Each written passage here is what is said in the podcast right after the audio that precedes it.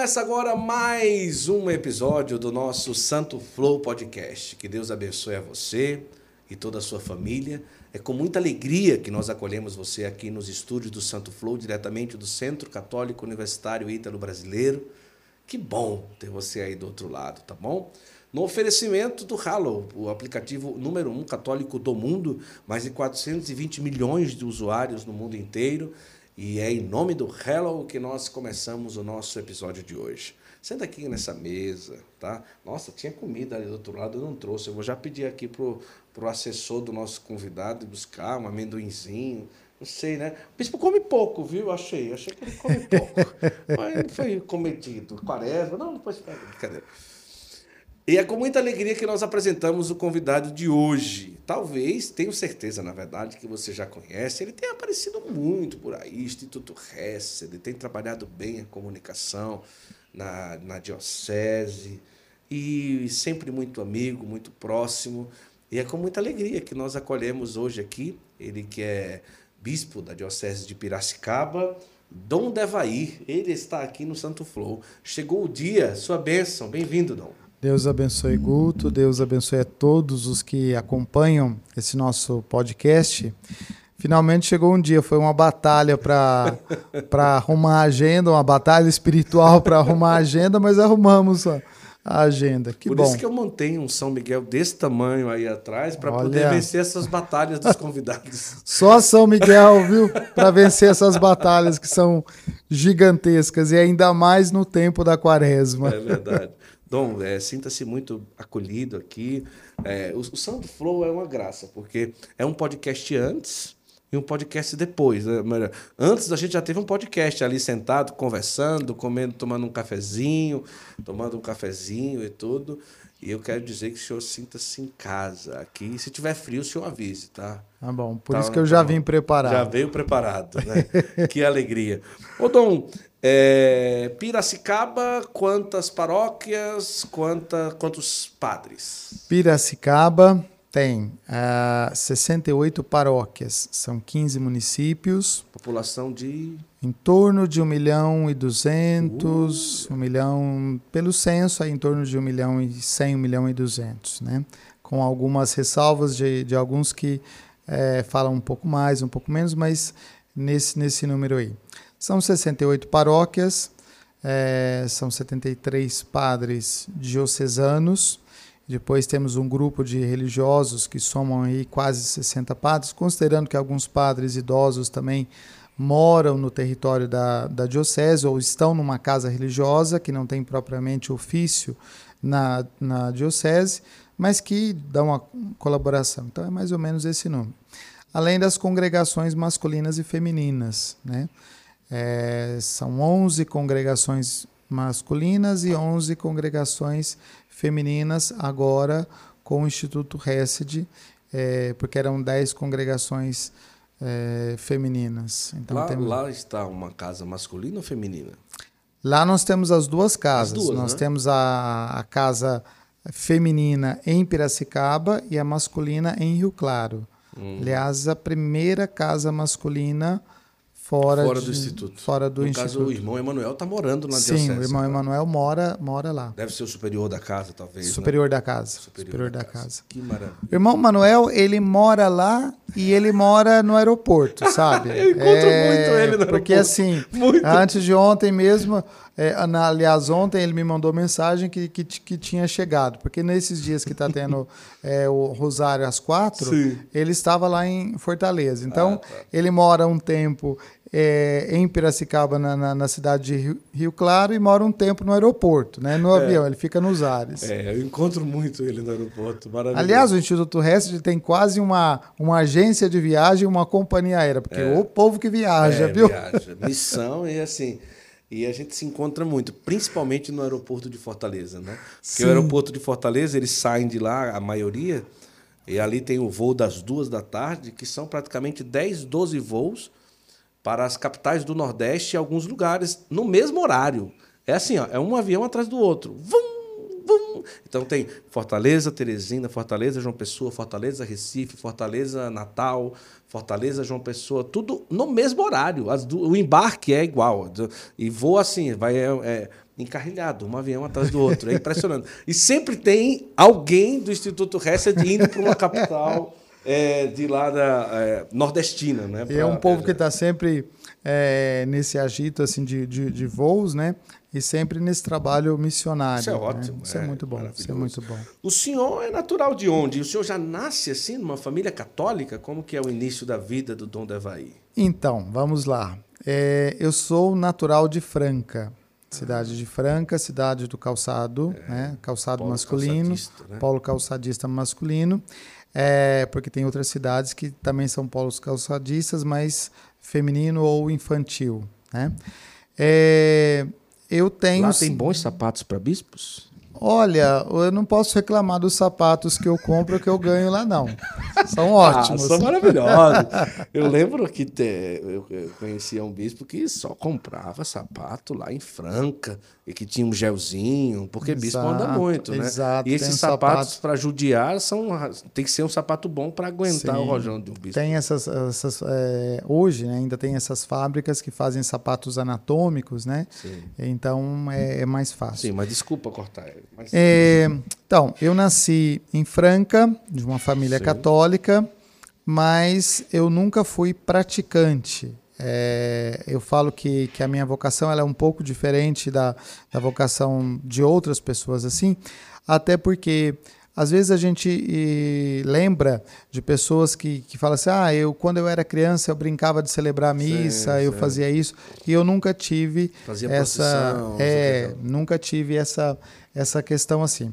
Então, cresci numa família católica, mas não numa família praticante. A gente ia à missa, né? É, ocasionalmente, ou às vezes até com uma certa frequência, mas não uma coisa fixa de participar. Então, eu nunca fui coroinha, eu nunca fui, nunca participei de grupo de jovens, eu nunca participei de movimentos pastorais, nada disso, né?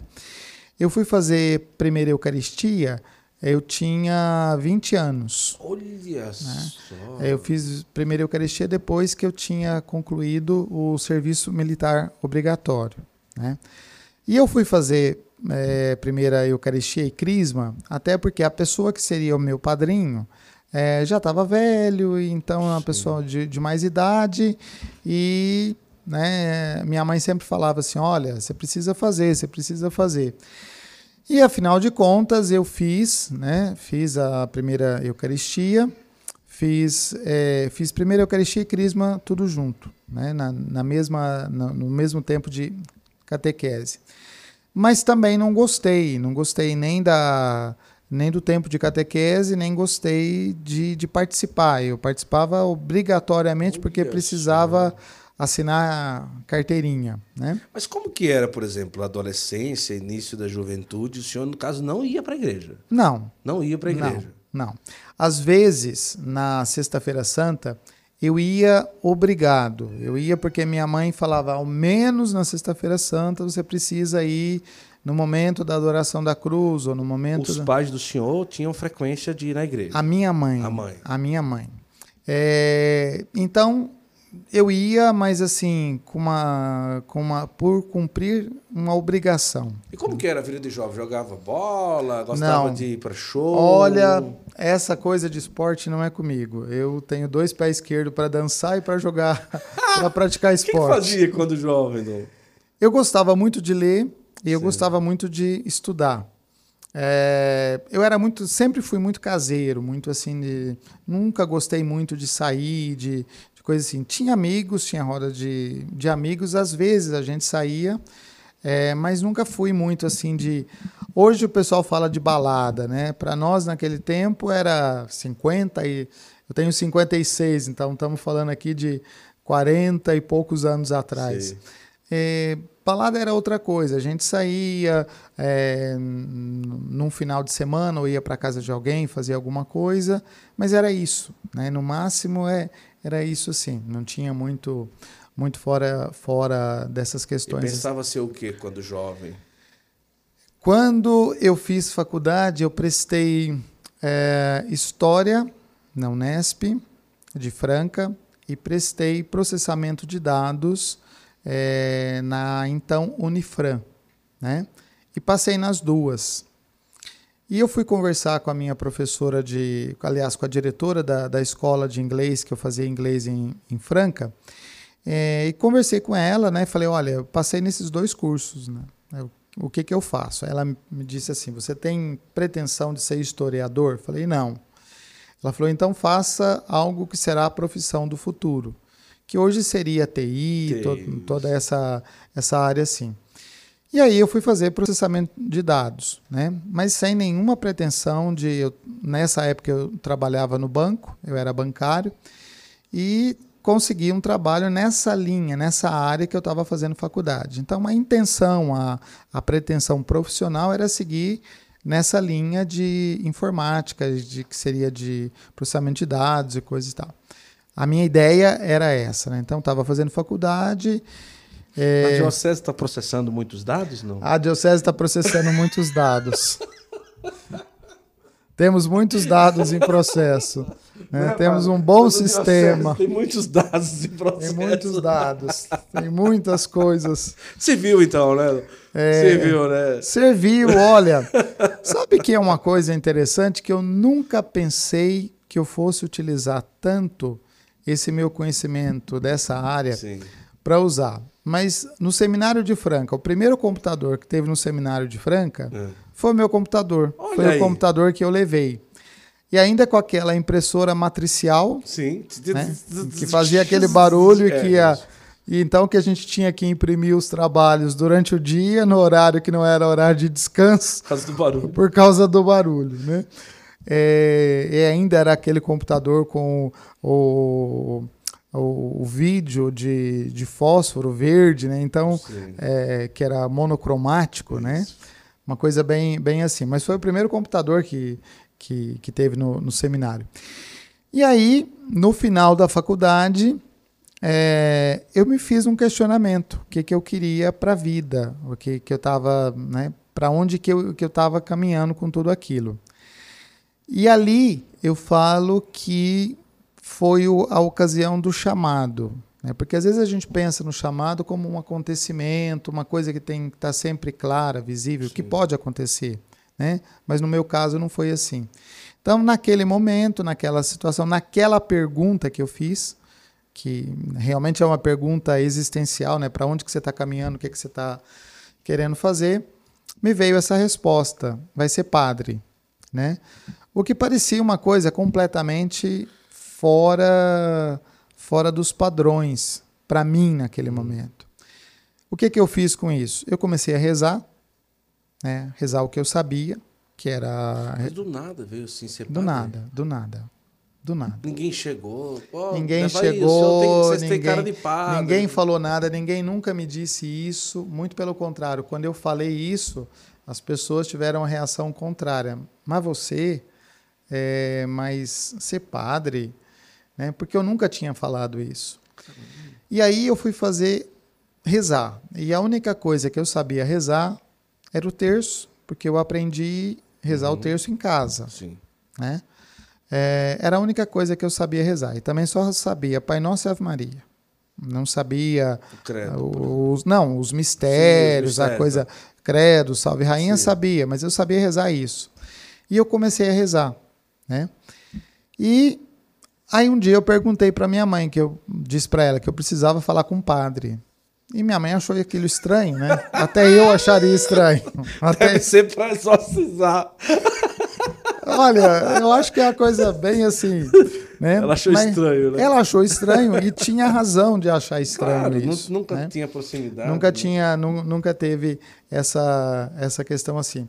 E ela me indicou o padre, que era da paróquia, aonde eu fiz a primeira Eucaristia, que foi o padre com quem eu fiz a primeira confissão também, né?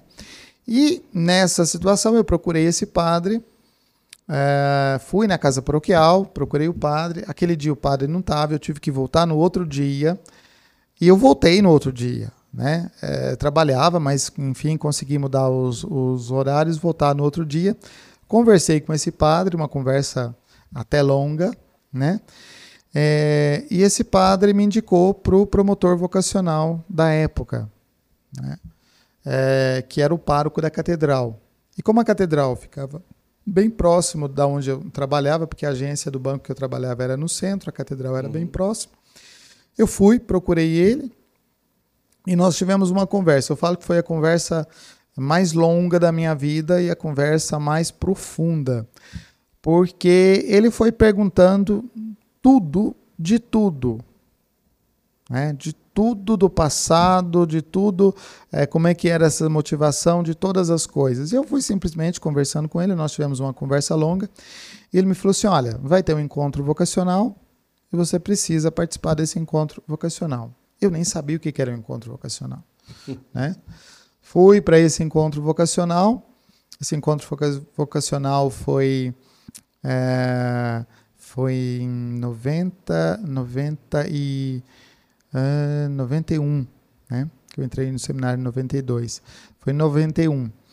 É, mais, mais ou menos ali final de mais ou menos novembro de 91 Fui nesse encontro vocacional e no final do encontro ele, ele disse: no ano que vem você vai para o seminário. Eu fiz um encontro vocacional. Nossa. Eu falei, tá, né? Mas o que é que significa tá? O que é que significa dizer que você vai para o seminário? O que é que significa isso? Não é uma coisa assim, né? Então, aquilo, ao mesmo tempo que me acalmou o coração, também me colocou numa, numa sequência Sim. de questionamentos, né? Porque, veja, é, eu tinha 23 anos, 23 para 24 anos, um emprego estável, uma situação Sim. financeira estável, é, possibilidade de, de, de um serviço, de um uhum. trabalho, de uma carreira, de uma coisa assim. Então, de repente, você vai abrir mão disso tudo para quê? É. Né? Mas eu fiz. Né? Fui para o seminário e, em 92 foi, foi quando eu entrei no seminário propriamente. Deixou o emprego. Deixei emprego, entrei no seminário e estou aqui. E como que foi a reação para a mãe quando agora sim, vou deixar o emprego e vou para o seminário? Então, aí cheguei em casa depois do encontro vocacional, estava minha mãe, estava meu pai é, na sala e eu fui, guardei as minhas coisas no quarto, voltei e falei, olha, o ano que vem eu vou para o seminário. A reação foi meio assim, mas como assim? né? Aí eu expliquei o que eu conseguia explicar. É, também nem o senhor entendia muita Exatamente. coisa. Exatamente. Expliquei o que dava para explicar e as coisas foram se encaixando, né?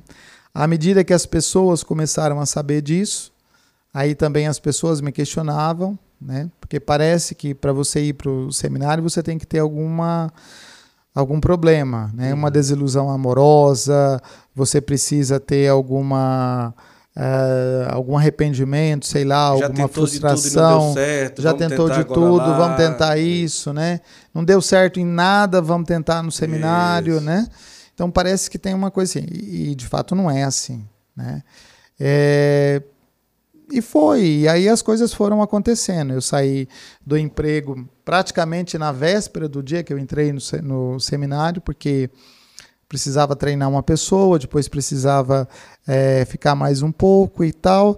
Então eu praticamente saí da. É, praticamente não, eu saí da, do emprego na sexta-feira e fui para o encontro que já era o primeiro encontro do seminário, que já era o encontro inicial do Sim. ano. E isso era em fevereiro, na segunda-feira. Quer dizer, eu tive, eu tive sábado e domingo de folga. De folga. Né? E foram os últimos dias de folga. Mas então, nesse caso, o senhor entra com 20 24. Já maduro, assim. Já. Né? E não teve dificuldade de conviver com jovenzinhos de 18, de 19? A minha... Você já trabalhava, já tinha Sim. uma vivência. Tudo, é, né? algumas, alguns conflitos a gente sempre tem, mas veja, uh, eu sou filho único. Ah. Então, uma das coisas né, do filho único é que você é acostumado numa casa que você mora sozinho, que você tem um quarto. Então, de repente, você precisa começar a dividir quarto. Então, alguns conflitos sempre tem. Mas eram coisas que, para mim, é, não tinha problema isso, porque aquela decisão, eu não sabia como, mas eu, eu sabia que a decisão estava certa. Eu tinha essa, essa, essa, essa confirmação interior de que a coisa estava certa, de que eu estava fazendo o caminho certo. Então, conflitos, dificuldades, problemas, tive, né? É, como todo seminário tem. Essa questão do trabalho, né? Para mim era mais é a questão da, da falta de uma autonomia, porque é, você ter uma idade, você ter um emprego, você tem uma autonomia. E ali alguém está lhe direcionando. Exato. Ali você perde a sua autonomia, no sentido que você entrega essa Sim. autonomia para alguém, para que esse alguém tome as suas decisões, né? Então, vai acontecendo. E as coisas foram acontecendo assim, naturalmente. Né? Eu não tive grandes conflitos no seminário. Quando ficaram sabendo que tinha sido bancário, já, com certeza já colocaram para economato do seminário. Sempre. Sempre. não teve jeito. Sempre. Esse mexe com o computador, já mexeu com dinheiro. Vai ser o econômico do seminário. Eu sempre trabalhei com isso no seminário. Agora, imagina o seguinte: eu acostumado, terminando o curso de, de, é, de informática, né, com sim, computador sim. e coisa e tal, ter que entregar trabalho de 40, 50 páginas datilografado. Ai, Jesus. Né? É, e eu fiz curso de datilografia. Você me respeita que eu sou daquele tempo, viu? Você me respeita Ai, que, eu, que, que, eu, que eu digito com os 10 dedos. Os 10 dedos. É, então, é, e, e para algumas coisas é, é, é, regredir, né? Porque você está acostumado a digitar um trabalho, a entregar um trabalho tudo é, impresso e tal. E aí você tem que voltar, é, entregar um trabalho datilografado, é, com um professor extremamente é, exigente, que não aceitava erro, que não aceitava é, usar aquele papelzinho que a gente usava, ou aquele líquido para apagar e coisa e tal. Então, foram, foram coisas assim, mas nunca tive problema assim, nem com relação ao estudo, nem com relação a grandes conflitos no seminário, não. Olha que coisa, né? Agora, é, logo quando se ordena, é... o senhor teve a oportunidade de estudar fora, não? Sim. Depois de quanto tempo de ordenado? É, eu fui ordenado em 98, né? Uh, diácono em agosto e padre em dezembro de 98. Não foi utilizado a faculdade que já tinha só para fazer teologia, não? Teve não, que fazer filosofia não. e teologia. Fiz filosofia e teologia. Eu consegui dispensa a única disciplina que eu consegui dispensa é que a gente tinha economia na, na, na faculdade de filosofia. É, economia foi a única disciplina que eu fui dispensado, porque a carga horária de, de economia que eu tinha Sim, na faculdade já era muito assim. maior. É, eu fui ordenado em 98 e fui para uma paróquia, a paróquia São Benedito. Essa paróquia tava, estava para ser dividida. Então, quando foi mais ou menos em junho, é, o bispo começou as conversas para dividir essa, essa paróquia. Eu não tinha pretensão de ir para aquela paróquia porque eu era um dos padres recém-ordenados, né? Então eu sabia que tinha padres mais velhos e que provavelmente iriam para essa paróquia. É, mas acontece que o bispo dividiu a paróquia, a paróquia São Crispim, que é a paróquia que é o padroeiro dos sapateiros, né, em Franca. É, e aí, quando eu fui, é, quando ele dividiu a paróquia, eu fui como primeiro pároco dessa paróquia, hum. paróquia São Crispim, que está completando 25 anos esse ano. É, eu fui para essa paróquia, é, mas assim, foi uma surpresa. Foi uma surpresa para mim, foi uma surpresa geral, porque foi o bispo que quis que eu fosse para lá, Dom Diógenes. Eu fiquei na pároco antes de completar um ano de padre, hum. né? E quando foi no ano seguinte, em junho, portanto, antes de completar um ano de pároco, uh, o bispo me disse que eu ia estudar em Roma. Ele me avisou isso em junho. Jesus. É, eu não sabia italiano, é, eu não tinha pretensão de estudar fora. Já falava inglês? É, falava inglês, mas assim, inglês falava, mas a gente estudar inglês e depois e praticar, e praticar é, outra, é coisa. outra coisa mas tinha essa realidade. E aí o bispo falou: olha, em agosto você vai, você vai para Roma para estudar, estudar direito canônico. Falei, tá bom. é, aí né, fui, é, fui em, em agosto. Na metade do caminho, ou seja, literalmente sobre o Oceano Atlântico, o bispo mudou de ideia. E, em vez de estudar direito canônico, eu fui estudar é, teologia dogmática. O Olha. bispo mudou de ideia na viagem. Na viagem. E aí, quando eu cheguei em Roma, a minha matrícula estava feita na escola de direito canônico, mas o bispo já tinha ligado para mudar a matrícula para teologia do- dogmática. Então, eu cheguei em Roma para estudar uma coisa e fui estudar outra, porque o bispo mandou. Só. Do Henrique também fez dogmática, não foi? Foi. Do Henrique também. Mas não chegaram a se encontrar nessa Não, época lá. não. Não foi no mesmo período, né? Não, eu fui de 2000 a 2002 em Roma. Porque a idade do senhor e de do Henrique é bem aproximada, né? Eu acho que ele estava fazendo agora. Ele deveria fazer agora 57, talvez? É, um ano a mais, eu tenho É, 56. É, por aí. é. é. Mas no, no estudo não, não coincidiu. Aí eu fui fazer teologia dogmática, fiz o mestrado. Na Gregoriana, Roma, não? Na Gregoriana. Fiz o mestrado na, na Gregoriana, voltei em 2002, né? Sem pretensões nenhuma de do que, que ia acon- acontecer. E aí eu voltei em agosto também de, de 2002. Quando eu voltei, nós já tínhamos um bispo coadjutor, é, porque Dom Diógenes já tinha, já tinha pedido.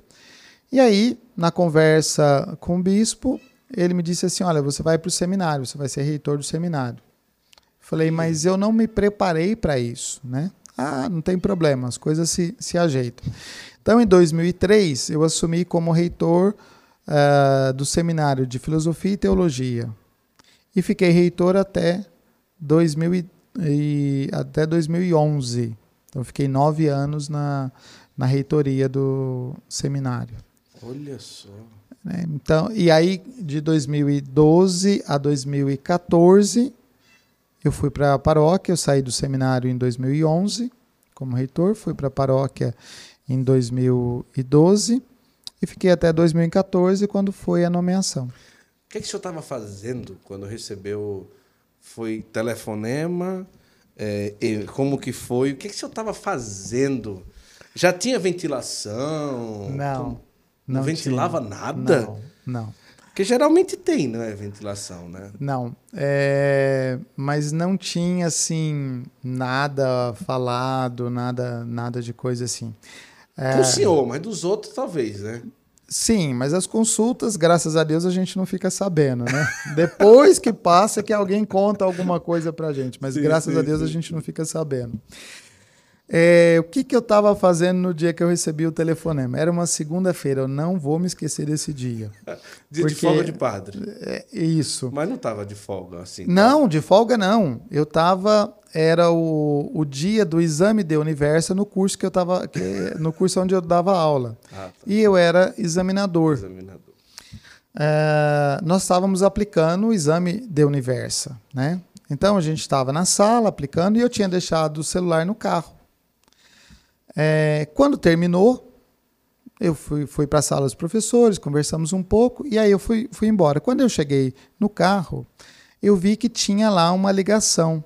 O, o início da ligação, o código da área, né? Vi que o código de área era de fora, né? Olhei naquilo, falei, bom, não sei quem que é, conheço gente gente eh, de fora, sim. Vamos, vamos ver. Aí tocou de novo o telefone.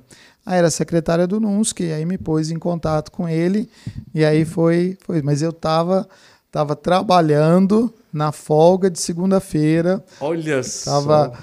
tava ali, Controlei, por favor, esse pretinho. Tava trabalhando na folga de segunda-feira. Tava- Agora, trabalhando. quando disse a secretária do Núncio, o senhor já imaginava?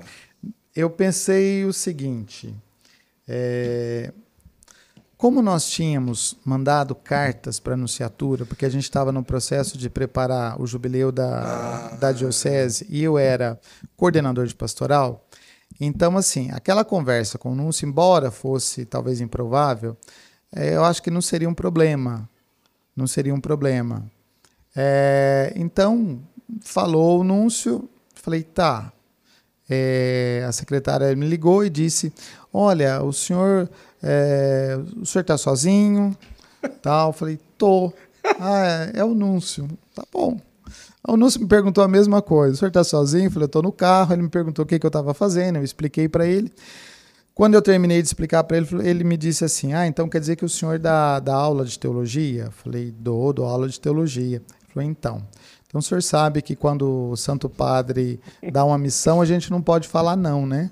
Aí o coração já, já acelerou. E eu falei, é, sei, né? Eu falei, pensei assim, falei, sei, né? Aí ele me disse: o Santo Padre nomeou o senhor bispo auxiliar de São Paulo. Eu te juro que até hoje eu não sei o que é que foi assim mais chocante. É falar que você foi nomeado bispo, falar que você foi nomeado bispo da Arquidiocese de São Paulo. Porque é um ambiente muito diferente do meu ambiente original. Né? Cidade do interior, uma cidade é, Franca tem os traços de cidade realmente interior, né? É uma cidade, na época, é uma cidade com um pouco mais de 350 mil habitantes e tal. Então você fica naquela coisa assim. É... Por um momento, você pensa, isso é verdade ou isso é pegadinha? Uhum. Né? E até uma coisa que às vezes a gente fala, né? Você fica naquela situação assim. Aí ele falou, ele explicou e tal. Eu falei, olha, eu nunca disse não para a igreja, mas eu estou achando isso muito estranho. É, eu estou achando isso muito estranho. Isso está parecendo pegadinha. Ele deu uma risada, né? É, porque, mas ao mesmo tempo, a voz dele, porque ele já tinha estado em Franca, a uhum. voz dele não parecia uma voz que não fosse. Depois com uma pessoa que te fala antes, né? Sim, sim. Mas você fica sempre em dúvida. Eu te confesso o seguinte, que eu fui para casa, é, eu estava saindo já, eu estava dirigindo, eu fui bem devagar. eu fui bem devagar pensando nas coisas, nos acontecimentos, pensando. Saiu de casa padre e voltou bispo. Eu saí de casa padre e voltei bispo nomeado, né? Aí aquela coisa, meu Deus, o que está acontecendo? Cheguei em casa, minha mãe tinha feito o almoço, minha mãe estava lá em casa comigo nessa, nessa data, minha mãe tinha feito o almoço. É, eu almocei, né? É, e fui deitar. Quem disse que eu dormi? Ah, peraí, não tem né? condição.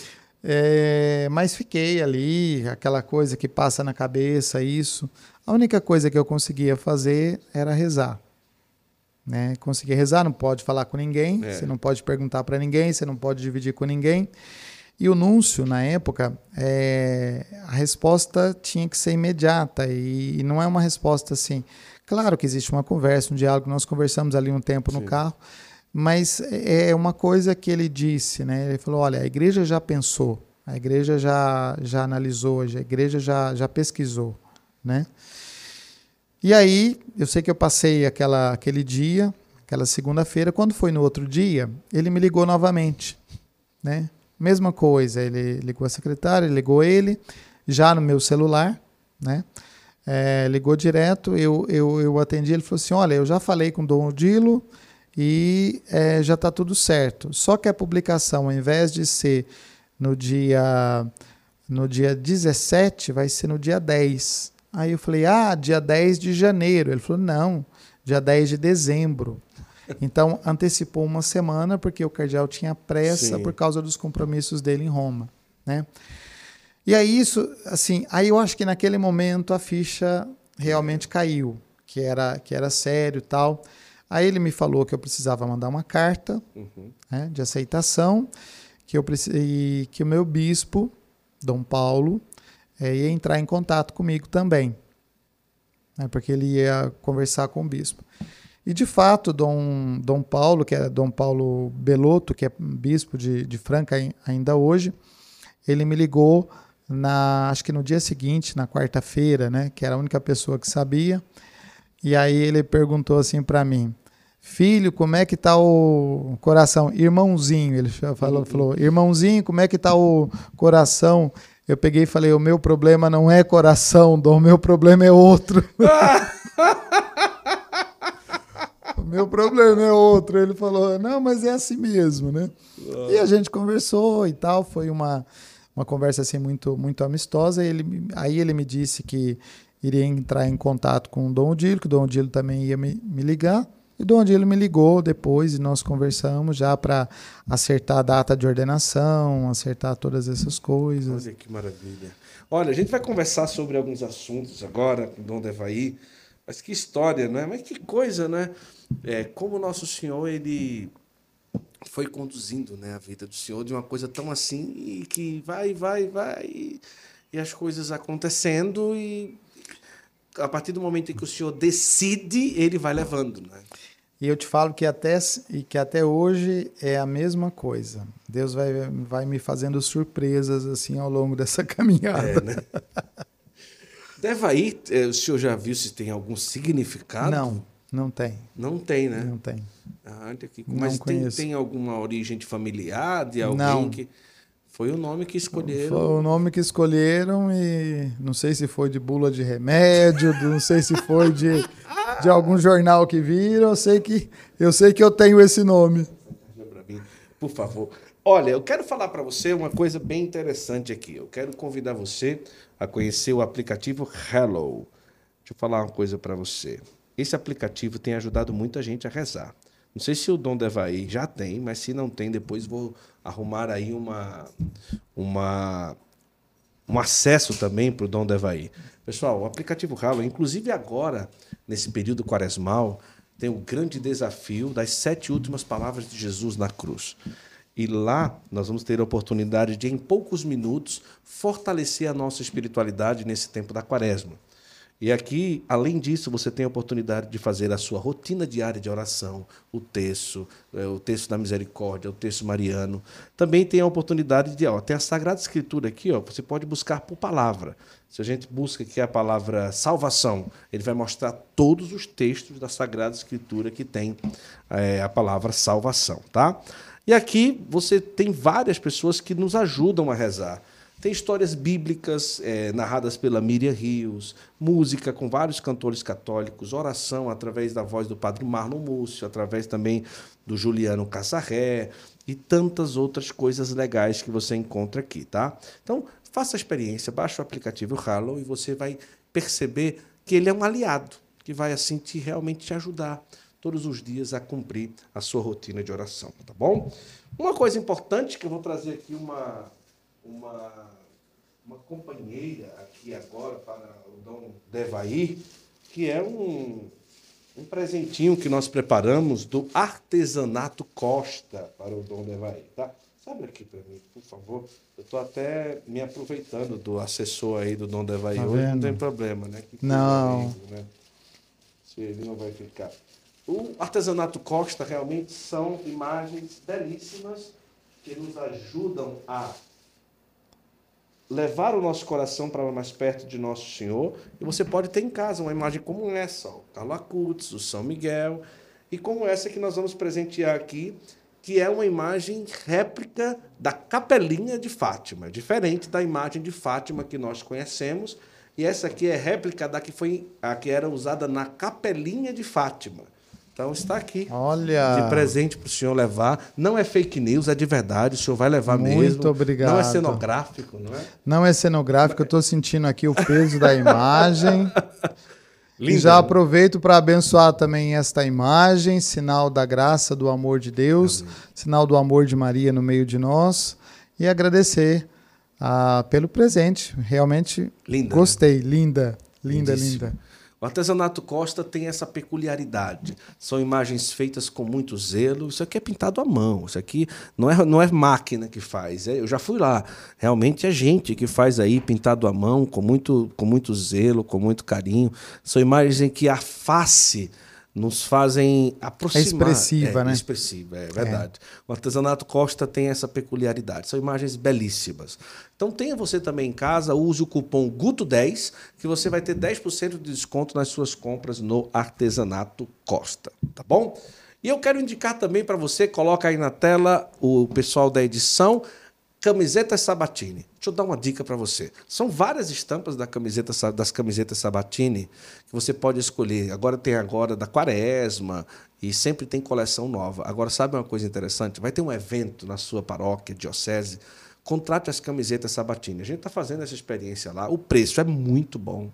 Você só liga. Eu quero camiseta para Crisma. Ah, como é? Qual é a cor que quer? Eu quero vermelho. Então você só fala isso que eles já vão preparar uma arte bonita. A camiseta já vai estar tá pronta, no instante vai chegar. Porque se não é uma empresa católica, você vai ter que dizer, ó, bota uma pomba, bota o Espírito Santo. Não, é empresa católica, eles já conhecem, eles já têm um know-how. Então, evento, acampamento, é, primeira Eucaristia, crisma, é, que for, procure as camisetas Sabatini, que eles fazem camisetas personalizadas e o preço é muito bom. E a qualidade é sensacional, tá bom? Então faça isso, conheça aí as camisetas Sabatini e você pode ficar à vontade. Olha aí, pode deixar aqui lindo, né? Sim. Lindíssima. Você já conhecia essa, essa, essa Nossa Senhora de Fátima, da Capelinha de Fátima? Não, não essa eu não também, conhecia. Eu não conhecia, é diferente, né? Porque tem aquela que a gente já conhece e tem essa daqui que é a da Capelinha de Fátima, com esses detalhes dourados aqui. É, realmente são belíssimos. Agora, Dom, é, hoje na Diocese o senhor tem acolhido lá agora o Instituto Hesed. Está, de vez em quando aparece lá né, em Fortaleza também, nas lives da madrugada. Não dá para cochilar, não, na madrugada, fazendo lá. É difícil, não é? Não, é que a gente dorme um pouquinho mais cedo naquele ah, dia para acordar às três e meia para ir para ir para porque é bem perto a casa da onde, sim, da onde fica. Aliás, que as irmãs queriam que eu fosse semana que vem, mas semana que vem eu não dou conta de ir.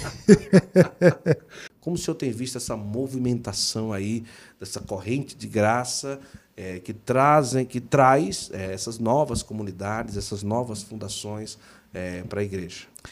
Olha, eu sempre parto desta, numa, numa reflexão sobre as novas comunidades, eu sempre parto daquele princípio é, do pensamento de João Paulo II sobre a primavera da igreja. Né?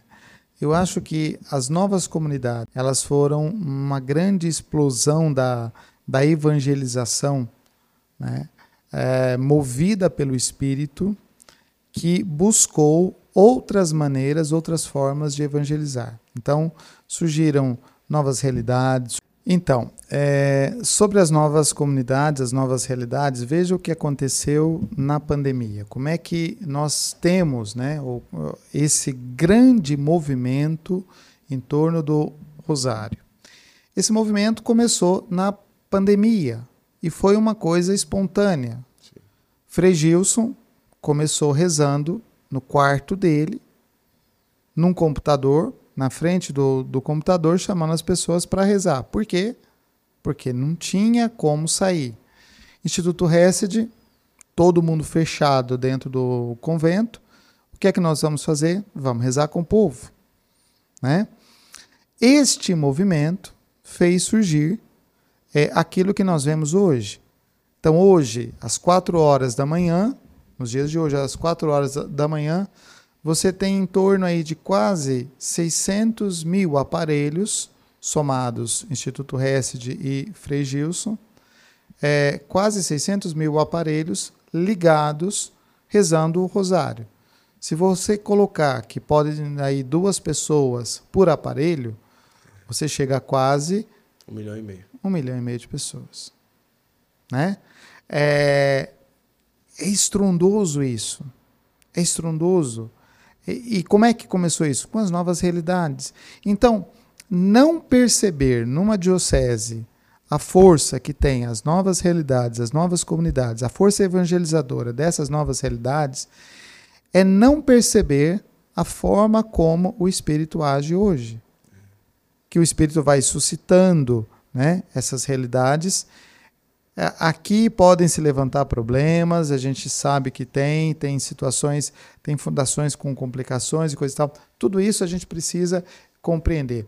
Mas não reconhecer isso hoje é como se é, a gente estivesse ali vendo aquele jardim, mas fizesse de conta que ele não existe. Então, a primavera da igreja, conforme falava João Paulo II, e depois reafirmada né, é, ali em Bento XVI com algumas questões, é, mas acolhida agora também por Francisco, é uma coisa que nós precisamos ter em mente. Nós não podemos hoje fazer um trabalho de evangelização sem considerar essas realidades. Aqui, é, tem gente que começa a ver só os contra. Mas tem gente que enxerga o cisquinho em todo lugar. Você pode colocar um, uma parede branca inteira na frente da pessoa, a pessoa vai olhar aquele pontinho Isso. e vai se concentrar no pontinho. Né? É, problema a gente resolve. É, desvios, distorções, a gente corrige. Mas não podemos dizer que não são uma força evangelizadora. É isso que nós não podemos fa fazer. Né? Então, quando você vê as pessoas levantando às quatro horas da manhã para rezar o rosário, você vai dizer que isso está errado, que isso está contra a doutrina da igreja, que esse pessoal é, é, é contra a igreja, que esse sinal. E, e eu já escutei isso, que é um sinal que é contra a profecia da igreja. Mas, espera lá, como que pode ser contra a profecia da igreja? Eu não estou nem falando de aparições de Nossa Senhora, nem Sim. nada disso. Estou falando de uma coisa simples. Pessoas que levantam às quatro horas da manhã, rezam um rosário, depois pegam um ônibus, pegam um trem e vão trabalhar. E não voltam para a cama. Né? É, é, continuam o dia. E no, quando é no outro dia, estão lá rezando. Todo mundo consegue? Não, todo mundo não consegue. Às vezes tem pessoas que fazem um dia, não fazem outro e tal. Não é uma obrigatoriedade. Não é que você tem que fazer isso para ser mais santo. Não é que quem faz isso é mais santo. Mas é que isso é um sinal. Um sinal fruto, um fruto bom, né? E que às vezes a gente não quer considerar. A gente não enxerga como bondade. Eu é, vi um vídeo nesses dias é, que o senhor tocava um pouco sobre o tema da teologia da libertação, não é? Eu disse, olha só, Dom Devaí falando sobre isso, não é? nem todos os bispos abrem para falar sobre essa situação. É... Em que sentido que o senhor falava naquele vídeo e como que o senhor percebe se ainda nós temos, é, principalmente na Igreja Latina ou na Igreja do Brasil, é, uma presença forte ou é algo que está passando? Passou mais o tempo? Como que o senhor analisa na, na conjuntura? Na conjuntura, vamos partir. Qual é o princípio da, da teologia católica? A teologia católica ela parte da escritura, da tradição e do magistério. Certo. Se alguém quiser estudar teologia, é esse o caminho que ele deve seguir. O que diz a escritura, fundamenta a escritura, o que disseram os padres da igreja e o que disse a igreja ao longo da história, né? É, e o magistério, o que ensinou a igreja. Este, este é o caminho seguro. Neste caminho seguro que você tem, surgiram aquelas teologias que elas são é, uma visão local, vamos dizer assim, quase que como uma, uma trazer para aquela realidade um pensamento teológico. A princípio, isso não tem um problema, porque você tá, está trazendo a teologia da igreja para ver a realidade dos dias de hoje. A Gaudium Spes, ela já nos fala um pouco isso lá no, no princípio, como, como ela, quando ela diz assim: as alegrias, as dores, as tristezas do homem de hoje são as alegrias, as dores e as tristezas da igreja. Ou seja, é uma igreja que se que vê a realidade é, os fundamentos, os princípios da teologia da libertação são essa tentativa. Só que aí depois você tem um desvio. Quando você muda aquilo que está no centro, qual é o centro de onde, de onde parte a teologia? Qual é o objeto da teologia? Falar do objeto da teologia é uma coisa bastante complicada porque você tem que dizer assim: é, o objeto de estudo da teologia é Deus. Então não pode ser exatamente, eu não posso colocar Deus como objeto de, de estudo de alguma uhum. coisa. Né? Mas é esta relação entre Deus e o homem. É, é esse caminho. Então Deus é o, é, o, é o motor deste pensamento, ele está no centro desse pensamento. Com a teologia da libertação, depois com o caminho que ela vai fazendo, é, ela começa a substituir Deus pela pessoa do homem, pelo pobre. E essa nem é uma reflexão que seja minha, viu? Essa reflexão é do Frei Clodovis Boff, quando ele repensa o método teológico Então, esse é um pensamento é, dele e que tem razão de ser, tem, tem, tem, tem um motivo de ser. Né? Então, ali você tem uma inversão das coisas. Você tira Deus e coloca a pessoa. Aí você começa a ter um problema. Porque você começa a ver as coisas a partir do homem e não de Deus. E a teologia, ela vê a partir de Deus. Nós, é, a maneira como nós olhamos é, a realidade é a partir de Deus e não tem outro caminho. Né? A teologia da libertação, ela tem sim os seus valores, ela teve sim a sua importância, a sua, o seu trabalho, mas nesse caminho que ela foi fazendo, ela acabou é, se distanciando, porque é, alguns né, expoentes dessa teologia trouxeram tudo para a realidade imanente. Parece que unicamente tudo aquilo que a igreja pode fazer, tudo aquilo que a igreja faz, todo o trabalho que a igreja faz, se concentra nessa realidade. Parece que nós estamos falando só de uma libertação do opressor, de uma libertação social, de uma libertação é, humana, e nós perdemos a dimensão transcendental. Então, a fé que está muito ligada a essa realidade é intramundana que se distancia daquela outra realidade. Então, se parou de falar, por exemplo, de pecado, se parou de falar é, da graça, se parou de falar da conversão, e aí passou a ser uma conversão social.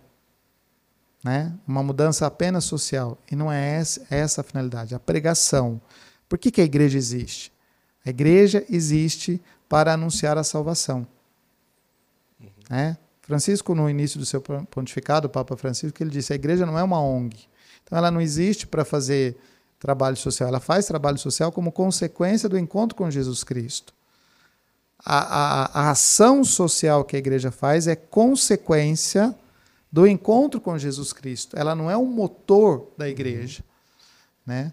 Então, nesse sentido, a teologia da libertação, na sua, é, nas suas, na sua abertura lá na frente, ela vai perdendo essa dimensão transcendental. É, o Dom Adaí, quando veio aqui no Santo Flow, ele fez um comentário dizendo assim: Eu já, já, já acreditei, eu já fui, eu já pensei na linha da teologia da libertação na minha época de seminário e tal, não é? E, e também o senhor foi seminarista ali pelos anos 90 e pouco, aquela coisa toda. E que possivelmente a linha seminarística que o senhor teve como formação de filosofia e teologia também deve ter passeado um pouco sobre a realidade da teologia da libertação. Na época de seminário, não sei se, se foi assim, mas, mas na época de seminário, é, era é, esse tipo de teologia que passeava por ali e o senhor chegava a concordar com algumas coisas ou o senhor já teve esse conceito e essa análise da teologia da libertação de sempre? Olha, quem nunca foi a favor que atire a primeira pedra. Ah! Vamos aqui dizer uma coisa assim. Dai a César o que é de César. É, vamos ser justos, né? Vamos ser justos, pelo menos, pelo menos naquela formação ali. Mas veja, sim, sim. É, o instituto onde eu estudei, ele, ele sempre teve professores muito centrados, professores que nos deram uma base teológica muito boa. A teologia que eu fiz no, no CEARP, em Ribeirão Preto, apesar de ter professores que têm um pensamento, que tinham esse, esse pensamento é, da linha da, da, da teologia da libertação, eles tinham um pensamento muito sensato e na forma como nos, nos colocavam isso, partindo daquilo que é a teologia da igreja. Sim, sim.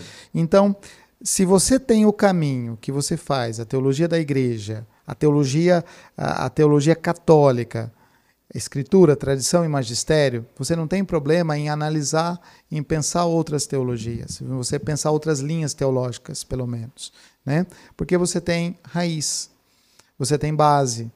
Se você pensar, por exemplo, Veja um erro, um erro é, que se comete na, na, na, questão social. Parece que quando você fala de doutrina social, é, a maioria da, das pessoas remetem a Rerum Novarum, de Leão XIII.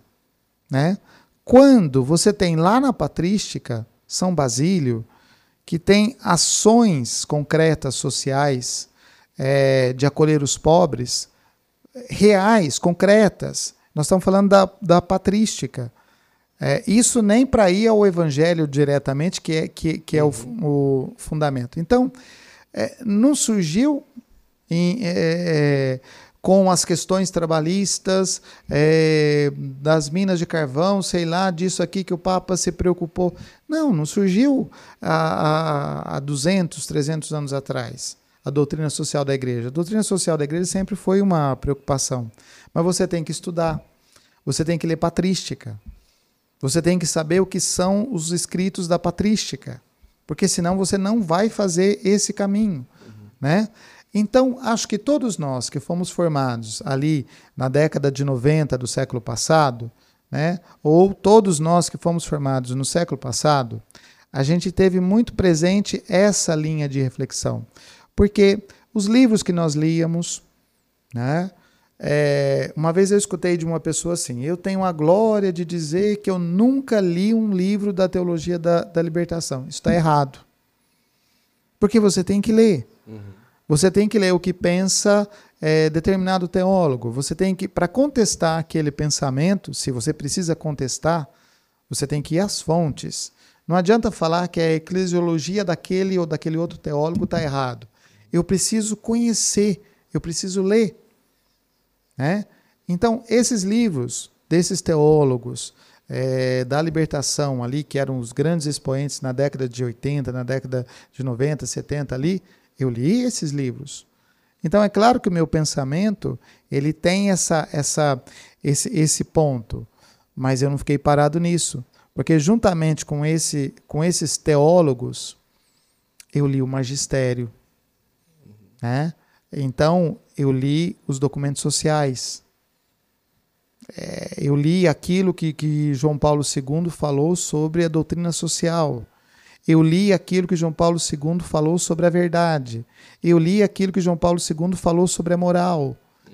E a moral e a verdade é, escritas por, por João Paulo II, ela não é relativa. Ela é moral objetiva. Uhum. Então não tem jeito de você fugir disso. O problema não é se você é, concorda ou não concorda, se você estudou ou não. Tá, tá. O problema é se você lê o teólogo e se você lê o magistério. Uhum. Porque o teólogo é uma reflexão, mas o magistério é que dá a firmeza. Né? Tem um documento da, da igreja chamada Vocação Eclesial do Teólogo. Esse documento precisa ser lido, porque o teólogo ele é alguém que, que ajuda a comunidade a crescer. Muitos desses teólogos da libertação tinham boa intenção. Eram homens que fizeram uma boa reflexão, que fizeram isso. Só que quando foi a coisa abrindo, se perderam. Sim. Se perderam. Até em assuntos, né? É, o que, que alguns desses teólogos se, se tornaram? É, se tornou uma coisa meio que é, perdida do ponto de vista, me foge a palavra aqui agora, mas assim, é meio holística, meio de colocar tudo na. É, sabe, um Deus, um Deus quase etéreo. Uhum. Né? Fala tanto de um Deus, mas um Deus que se dissolve na, na natureza, quase numa, numa coisa assim. Então, o grande problema para mim é isso. E eu concordo com Dom Adair. Mas quem não fez isso, atire a primeira, a primeira pedra. É, diante da realidade hoje na igreja, de uma possibilidade ou de uma tendência meio que de extremos, Hum. A partir desse momento em que a gente está conversando, podem ter comentários dizendo: eis aí um bispo tradicionalista, eis aí um bispo conservador. Né? Mas será que realmente não concordar com uma linha de uma teologia que esvazia a presença de Deus e coloca um homem no meio já é um ponto de vista para taxar alguém de extremamente tradicionalista, conservador? Por que, que eu falo isso? Porque o senhor tem um bom trânsito entre os bispos, não, não é daquele bispo que vai ali, ah, não sei o quê. O senhor é um bispo da libertação, o senhor está errado. Não, o senhor sempre tem um bom trânsito, uma boa convivência, mas é, hoje esse, esse, esses carimbos de extremos não é, que a gente põe nas pessoas é, seria um perigo para a igreja e de um, com um posicionamento desse, como que o senhor preserva uma boa colegialidade, unidade entre os bispos e tudo? Nenhum problema de ser chamado de conservador. Se alguém quiser dizer isso, pode dizer, porque o que eu estou conservando é aquilo que a igreja sempre ensinou. Então, nenhum problema quanto a isso. Né? É, é a teologia da igreja, é a teologia ensinada no Concílio Vaticano II, a gente vinha conversando sobre isso. Né? Uhum. É, é uma afirmação de uma teologia perene, não é uma teologia que vai. É claro que uma teologia que precisa aprofundar as questões do tempo, mas não é uma teologia que se adequa. Uma coisa é aprofundar a reflexão teológica, uhum. outra coisa é adaptar-se à situação do tempo. Uhum. Uma teologia que se adapta à situação do tempo, ela é uma, é uma não é uma teologia com raízes. Uhum. Porque hoje ela diz isso, amanhã ela diz aquilo. Isso não. Né? E eu acho que nessa, nesse trânsito, como você disse, a gente tem que é, buscar esse diálogo, mas não renunciar àquilo que eu acredito. Então, podemos conversar, podemos é, podemos sentar e comer uma pizza juntos, mas para sentar e comer uma pizza juntos, eu não vou renunciar àquilo que eu acredito. Esse é o ponto, é o ponto é, correto. Então nós podemos sentar na mesma mesa, não há problema nisso, mas eu não posso perder essa identidade. Então, é, agora, é, os extremos eles acabam sendo Aqui eu acho que nós estamos um pouco num momento de, de dialética, né? É, sem querer fazer filosofia, porque filosofia não é o meu, o meu uhum. campo, mas eu acho que nós passamos de um extremo, né? de um extremo radical para determinadas coisas, para determinadas linhas e posicionamentos teológicos, para outros extremos, para um outro extremo pelo menos, é, com outras visões e com outras coisas que são complicadas, né? Porque você vai ter gente aí que vai negar tudo que a igreja fez nos últimos 60, 70 anos, uhum. como se isso não tivesse valor. Você vai negar a apostolicidade. Que não reconhece o concílio. Que não reconhece o concílio, você vai negar a apostolicidade da igreja. Então aí você vai chegando em extremos.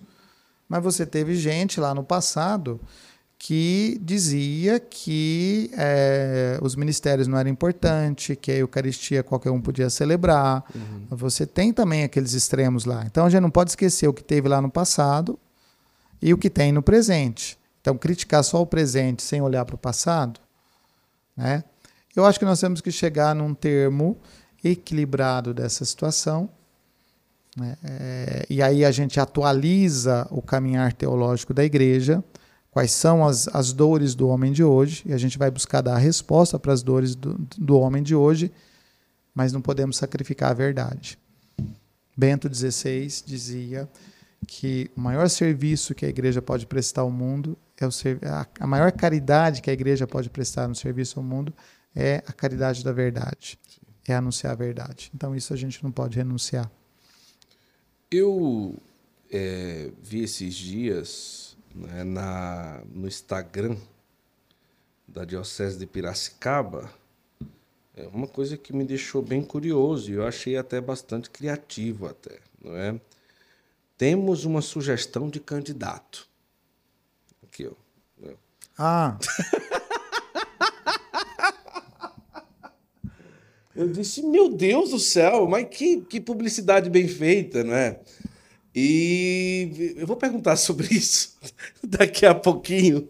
É, deixa eu só falar uma coisa para você que você vai, você vai matar a sua curiosidade de onde, de onde veio aí essa. Temos uma, uma sugestão de candidato. Olha, é, o Quer estudar Bíblia? Eu tenho uma dica muito interessante para você. Nós estamos, nós estamos com um link exclusivo aqui na descrição do Bíblia Play, tá certo? para que você possa ter a oportunidade aí de ter 30% de desconto para se inscrever no Bíblia Play. Gente, isso é maravilhoso. Aproveita a oportunidade. Estudar com o professor doutor João Cláudio Rufino, Bíblia. São mais de 700 vídeos, 700 aulas só sobre Bíblia. professor católico, um professor muito bom, com certeza um dos melhores professores de Bíblia que nós temos hoje no nosso país. É católico, tem uma visão muito profunda da Sagrada Escritura e vai te ajudar a compreender sobre Bíblia. Então, o Bíblia Play é uma plataforma muito interessante e tem um link aqui na descrição, inclusive do QR Code que está aparecendo aí na tela, que vai te dar 30% de desconto para que você seja um aluno do Bíblia Play, tá bom? Então, aproveite essa oportunidade Imagina, 700, 700 aulas. Eu não consigo imaginar como que alguém conseguiu produzir 700 aulas. A partir do momento em que você se inscreve através aí do link, você já tem acesso a essas 700 aulas e eu tenho certeza que vai fazer muito bem para você. Eu quero aproveitar também, entregar aqui esse livro ao, ao Dom Devaí, que conta a trajetória do professor Pasquale, aqui do Centro Universitário Católico Ítalo Brasileiro, que comemorou aí 75 anos de instituição Não. e realmente um livro de uma trajetória que traz aí uma história muito bonita da trajetória do professor Pasquale, que veio de navio até chegar hoje a ser o Centro Universitário Católico Ítalo Brasileiro. Então aí vai contar um pouco a história e eu quero indicar para você é, confiar a sua vida acadêmica a uma universidade que tem valores católicos. Né? O Dom Devaí, quando entrou na sala de espera aqui, na sala de acolhida, ele perguntou: essa universidade é católica, não é? E isso Exato. é verdade, não é? Porque às vezes ah, tem-se o nome, mas ali alguns caminhos que não. E aqui você tenha uma certeza: são 50 cursos de graduação, 80 cursos de pós-graduação, todos realmente fiéis aos princípios da nossa Igreja Católica. Então você pode escolher a sua graduação, tem EAD, tem também presencial, você pode escolher o curso de pós-graduação. Acesse agora o Centro Católico Universitário Ítalo Brasileiro e faça a sua matrícula. Deixa eu falar uma coisa para você. E se você mora aqui na região, se você mora por aqui, perto de Santo Amaro, tem o Liceu. Liceu Santo Amaro Abade, que é o colégio aqui de ensino médio, que você pode colocar os seus filhos aqui para estudar, tá bom? Fique à vontade, Centro Católico Universitário Ítalo Brasileiro. E eu quero também aproveitar para você. E O senhor já conhece São Miguel Arcanjo, a cidade que eu estou morando? Ainda não, né, Dom? Não, não conheço Olha, ainda. Olha, vamos marcar com toda alegria para que tenhamos aí a oportunidade de apresentar a Gruta do Arcanjo que você está vendo aí na, na imagem. É, a maior estátua católica do mundo está sendo construída por lá, 70 metros. Olha. O São Miguel de 70 metros. Para o senhor ter uma ideia, um Cristo Redentor sobre o outro de altura, mais ou menos. Misericórdia. É, é um prédio de 24 andares, mais ou menos isso já está aí na fase de concretagem da cabeça de São Miguel, como você está vendo aí as imagens. E você pode ser um devoto de São Miguel. Você imagina, quando está ali pronto aquele lugar, você pode falar: um pouco de mim tem ali. Eu dei um pouco de mim, um pouco do que eu tenho para construir um dos maiores complexos em honra a São Miguel Arcanjo. E se você não conhece toda a história da aparição de São Miguel em São Miguel Arcanjo, vai no site da Basílica de São Miguel Arcanjo e você vai ter a oportunidade de conhecer. Tá? O senhor, o senhor deve uma explicação. Brincadeira, tá aqui, ó. Aqui no Instagram tem assim, ó. Temos uma sugestão de candidato. Artigo de Dom Devaí Araújo da Fonseca. Quando eu olhei, olhei isso daqui, eu disse: Meu Deus do céu, o que é que Dom Devaí falou aqui? É, o que é que o senhor quis falar aqui nessa, nesse, nesse artigo aqui, que acabou se transformando aqui num carrossel que está no site da Diocese é, da qual o senhor é bispo? Então, isso se deve a, ao auxílio do meu assessor de, de comunicação, o Araripe, e os seminaristas que, é, que estão fazendo essas artes, sim, literalmente sim, essas sim, artes. essas artes. então, eu escrevi esse, esse artigo, né?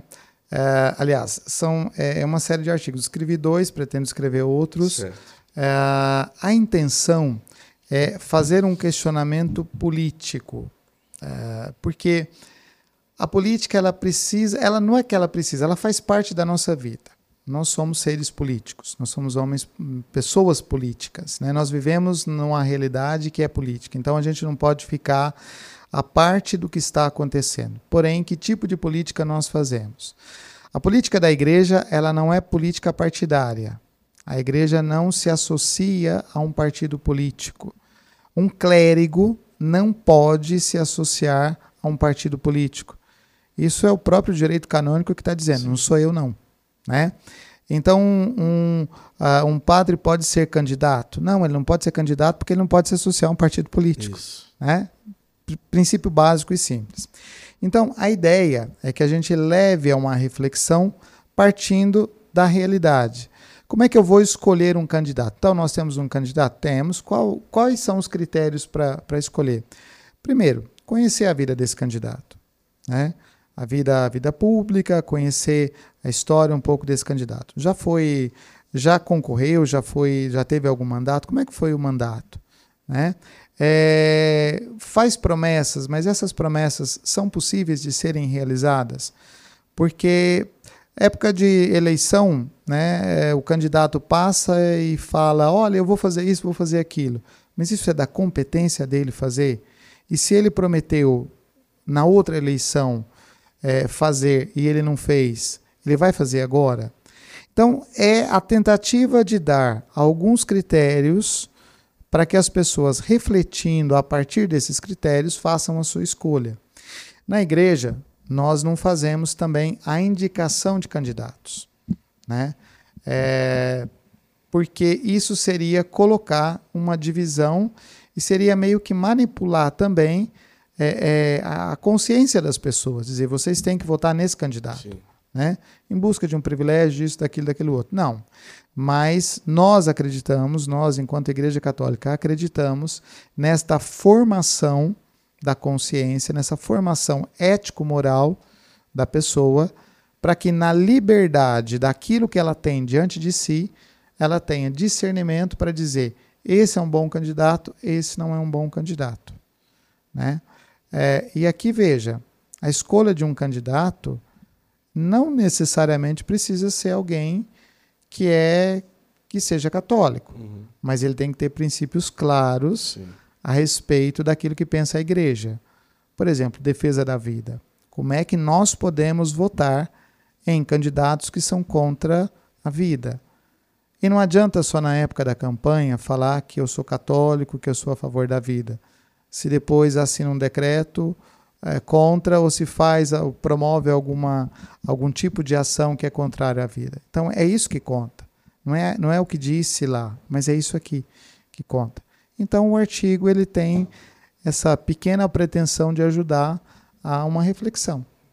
É, eu vi aqui, tem, tem um outro post, né? Fé combina com política, é. não é?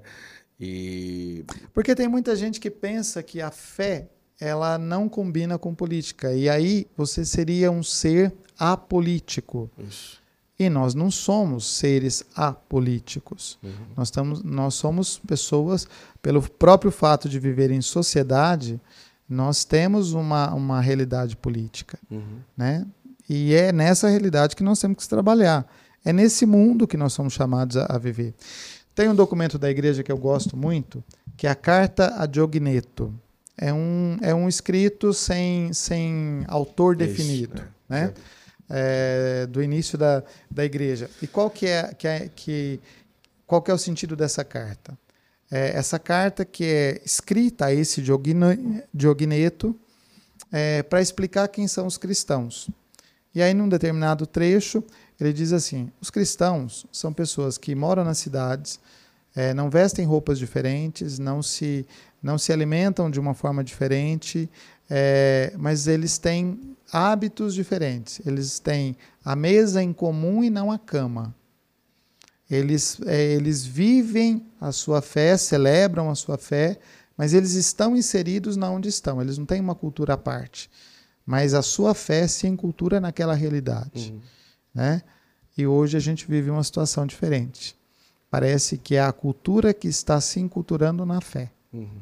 E aqui você tem uma inversão. Então nós precisamos de homens e mulheres fortes na fé dentro do meio político para conseguir fazer, é, para conseguir dar o testemunho da sua fé. Uhum. Enfim, é isso que é, que é necessário. Posso perguntar a próxima? Pode. é, recentemente, nós temos acompanhado, inclusive, um sacerdote que, por algum posicionamento, declaração ou estar com pessoas, né, acabou sendo aí é, apontado como envolvimento contra a República e tal, intimado, não sei direito como que foi. É, eu falo isso pessoalmente, Guto, não é? Eu acordo olhando para o nosso Brasil meio com medo, é?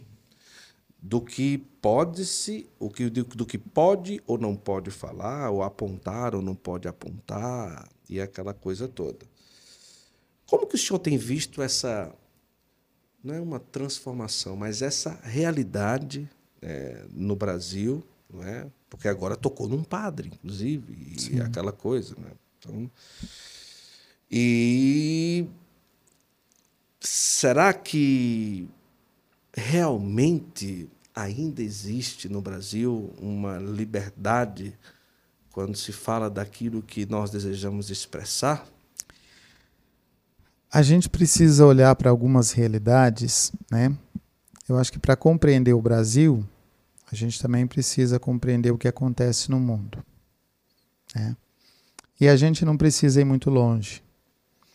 A gente tem aqui vizinho um país, Venezuela, e a gente tem um pouquinho mais distante Nicarágua. Né? Você disse assim: é, tocaram num padre. Daqui a pouco vão tocar nos bispos. Mesma coisa que aconteceu na Nicarágua. É Nicarágua. Né? Por quê?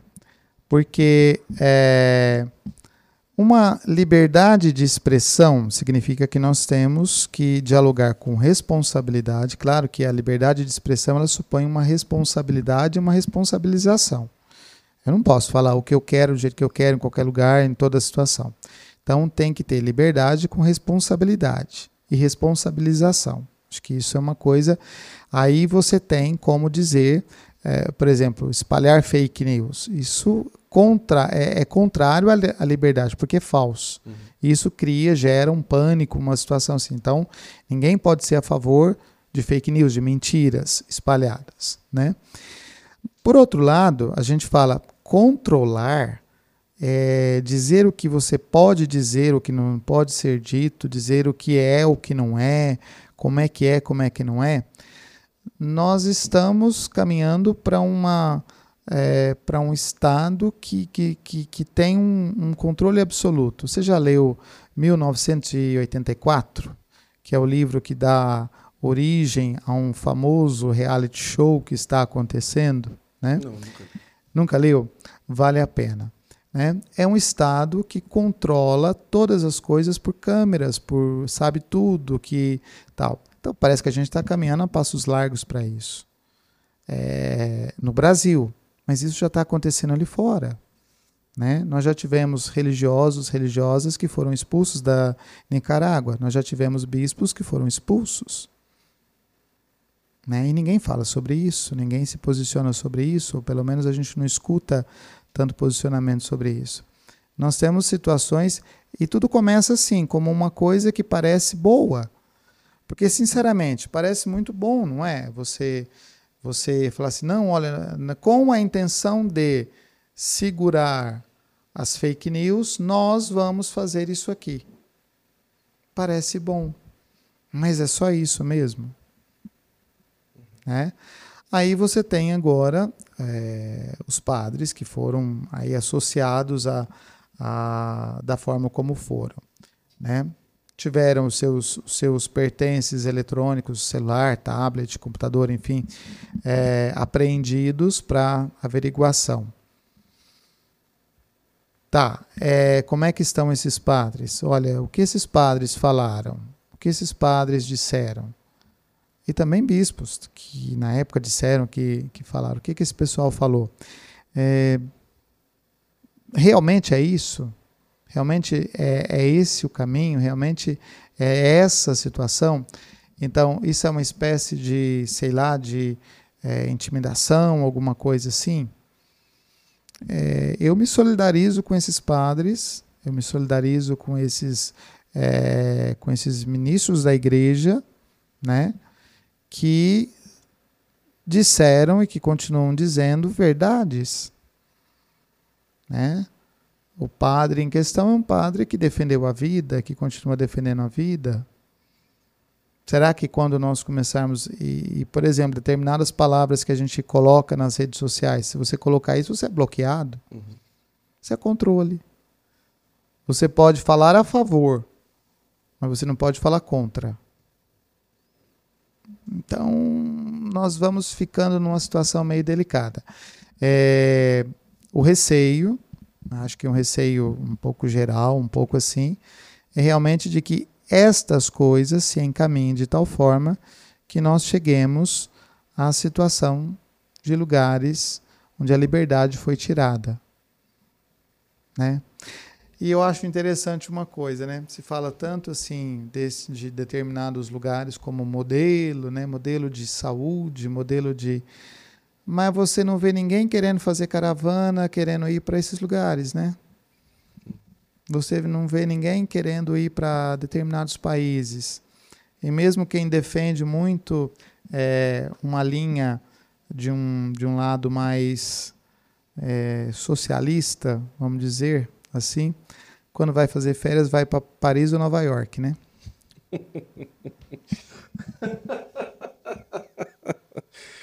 Ai, ai, ai. Foi ai, claro ou precisa desenhar? não precisa desenhar. Não. Ai, ai, ai. Deixa eu aproveitar aqui, só para tomar uma aguinha aqui. Tá bom, deixa eu tomar uma água. Para a gente continuar a nossa. O assessor, o coração já tá. Tá tudo bem com o assessor aqui, né? Tá. Pessoal, deixa eu falar uma coisa para você. Se você é católico, se você tem criança em casa, é inadmissível não ter a assinatura do Arte Piedosa. É uma plataforma de streaming para criança, de desenho católico. Se as nossas crianças gostam de estar ali um tempo na tela, que seja aprendendo algo sobre a igreja. Então, Arte Piedosa é uma plataforma de streaming católico, que lá você vai encontrar filmes, curta-metragem, vídeo. Lá você vai encontrar o filme do Pequeno Francisco. Lá você vai ter lá o Frei Gilcinho, o Padre Paulinho Ricardo. Lá você vai ter o Padre Leozinho, o Padre, o padre Christian Shankar pequenininho, que eu também não sei como é o nome dele lá, a, a, o diminutivo lá. Mas são vários desenhos. A, a Madre Kelly Patrícia em desenho. Lá vai é muito legal. O, o Dom Henriquinho está lá também. E lá são, são assim, os meninos do Arte Piedosa, eles são profissionais, eles trabalharam em grandes estúdios de animação digital. E é realmente um conteúdo sensacional. Então está aqui, ó, o link está na descrição desse vídeo, tem o QR Code também, e você vai ter aí na sua casa uma oportunidade para seus filhos aprenderem um conteúdo não é, com desenho animado católico de altíssima qualidade tá bom? De altíssima qualidade. Então aproveita e seja um assinante do Arte Piedosa. Inclusive tem desconto aí para quem é, clicar no link da descrição aí. É um desconto muito especial.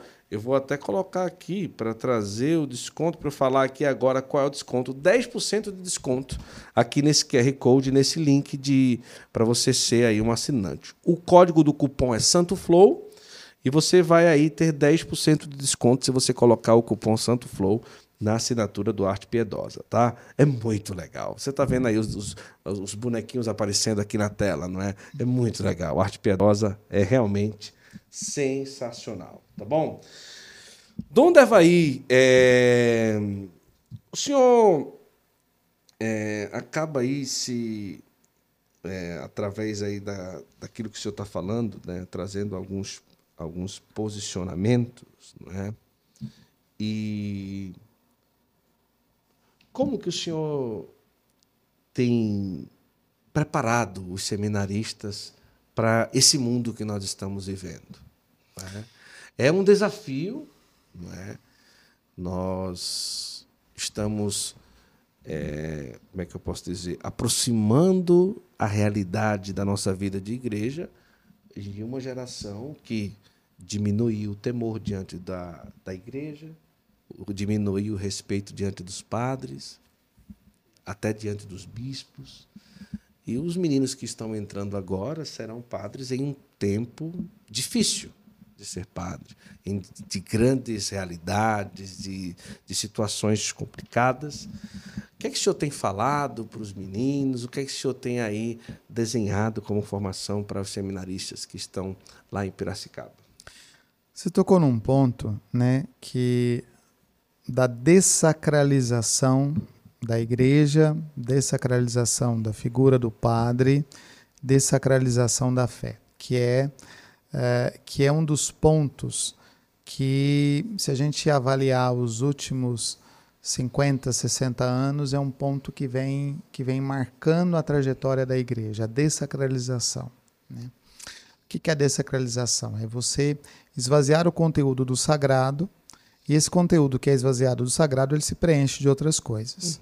Então, o homem sempre tem que ocupar o seu, o seu, o seu tempo, a sua, a sua cabeça. Então, quando o sagrado não ocupa esse espaço, esse espaço vai sendo ocupado por outras coisas. Então, a vida não é mais sagrada, a igreja não é mais sagrada. Sim. Você passa, você vê uma igreja é, pichada, né? a figura do sacerdote não é mais uma figura sagrada. É, então, vai sendo desacralizado. É, uma coisa que eu tenho falado em algumas, em algumas celebrações de posse é que às vezes você tem um padre jovem e que as pessoas que têm um costume que vem aqui de trás, quando os padres começaram a deixar, por exemplo, de serem chamados de padres, não, a gente é tudo igual, uhum. né? Olha, no batismo, todos nós somos filhos de Deus. Somos filhos de Deus por causa do batismo. Mas existe um ministério, então existe uma diferença ministerial entre o sacerdote e o batizado que não é uma, uma diferença de grau, qual que é mais importante. É uma diferença de serviço, porque ambos fazem parte do povo de Deus. O povo de Deus é constituído pelos batizados. Então, clero e batizados fazem parte desse povo de Deus. Primeiro ponto. É, então, vinha lá de trás um costume assim: ah, eu não preciso chamar o, o, padre, eu posso chamar pelo nome. Ah, é o, é o Antônio, é o, é o Joaquim. Né? E eu tenho falado isso nas, nas celebrações, dito assim: olha, esses são padres jovens, mas eles são padres. Então, quando se direciona a eles, Sim. se direciona como padre e chama de senhor. Isso. E algumas pessoas acham isso estranho porque, assim, querem criar uma proximidade, uma familiaridade que não é próprio disso. O não João, precisa... o Antônio. Exato, não precisa ter uma distância mas você precisa saber quais são os limites. E nós viemos de um tempo em que não tem esse, esse limite. Veja, até nas famílias, né? Para mim, quando eu vejo um filho, né, que chega para o pai e chama o pai de você. Tu, você. Nossa, né? Eu sempre chamei de senhor, senhora. Então é uma coisa que, né, tomar benção é, é uma coisa que, é, não, mas eu não preciso mais tomar benção. Eu tomo benção da minha mãe até hoje, uhum. né? Então é algo assim. Então aí a pessoa chega, vai tomar a benção do padre, o padre tira a mão, o padre, uhum. o padre não abençoa, porque, mas pera lá, você, você existe para abençoar. Tanta briga em torno da bênção e, e, e a bênção é justamente para isso, né? Para abençoar as pessoas que vêm aqui, que estão próximas e coisa e tal. Bom, é este mundo que os seminaristas estão sendo formados. Então nós precisamos dizer aos seminaristas o que, que é certo, o que, que é errado, o que, que é católico, o que, que não é católico, o que, que é excesso, o que, que não é excesso. É... Eu vejo alguns que, por exemplo, querem usar os paramentos como coisa chique. Paramento não é coisa chique, mas paramento tem que ser coisa bonita, tem que ser coisa bem arrumada, tem que ser coisa bem feita. Né? Então, se alguém vai usar uma veste sagrada, dizendo assim, ah, isso aqui é, isso aqui é chique. Não, isso não é chique. É diferente. Isso aqui é a veste própria do sacerdote, isso aqui é a veste própria do seminarista, né? É, por quê? Porque essa é a realidade. Então a gente tem que dizer isso aos seminaristas, dizer o que, o que é certo, o que é católico, o que não é católico. Ah, mas isso não é tirar a liberdade, tirar a, a liberdade de, de expressão. Não. Olha, a pessoa pode cortar o cabelo do jeito que quiser. É. Mais ou menos. Né? Porque não é qualquer coisa que eu posso aceitar. Hoje, é, às vezes jovens que chegam no seminário, né, chegam desestruturados familiarmente, não sabem nem como se comportar num determinado ambiente. Então a gente precisa ensinar. A gente precisa dizer qual é o caminho. É, a igreja ela precisa dar uma direção. E se a gente não ajudar esses jovens a terem uma, uma direção, amanhã, como pastores do povo de Deus, eles não vão saber dar essa direção. Né? Então, pode vestir qualquer roupa? Poder pode, mas convém.